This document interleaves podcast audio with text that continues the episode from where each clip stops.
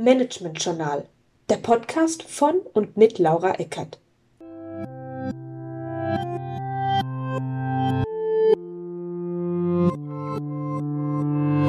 Liebe Hörer, liebe Hörerinnen, im vergangenen Podcast haben wir uns mit dem Sachkundenachweis für Verwalter beschäftigt.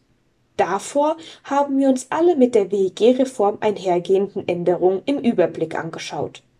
Heute möchte ich im letzten Podcast dieser Themenreihe auf die Vereinfachung von Sanierung und Modernisierungsmaßnahmen eingehen.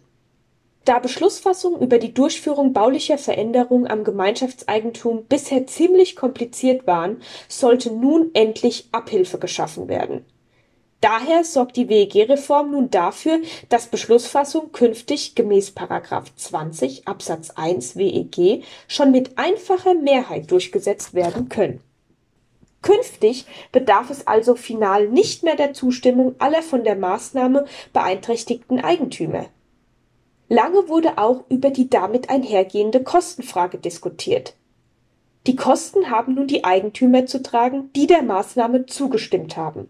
Sollte die Maßnahme mit mehr als zwei Dritteln der abgegebenen Stimmen und mehr als der Hälfte der Miteigentumsanteile beschlossen worden sein, haben gemäß 21 Absatz 2 Nummer 1 WEG alle Wohnungseigentümer die Kosten entsprechend des Miteigentumsanteils zu tragen.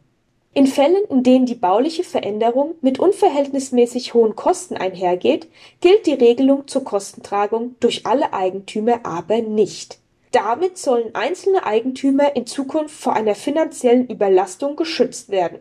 Werden Maßnahmen durchgeführt, deren Kosten sich innerhalb eines angemessenen Zeitraums amortisieren, ist eine Verteilung der Kosten auf sämtliche Eigentümer vorgesehen.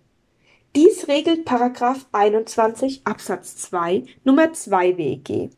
Bislang besteht allerdings noch keine gesetzliche Definition darüber, was als angemessener Zeitraum gilt um künftig effektiv zur Vereinfachung der Sanierung und Modernisierung von Wohnungseigentumsanlagen beizutragen, erhält jeder Wohnungseigentümer einen Anspruch darauf, ihm auf eigene Kosten den Einbau einer Lademöglichkeit für ein Elektrofahrzeug, einen barrierefreien Aus- und Umbau, Zugang zu einem schnelleren Internetanschluss und auch Maßnahmen zum Einbruchsschutz zu erlauben.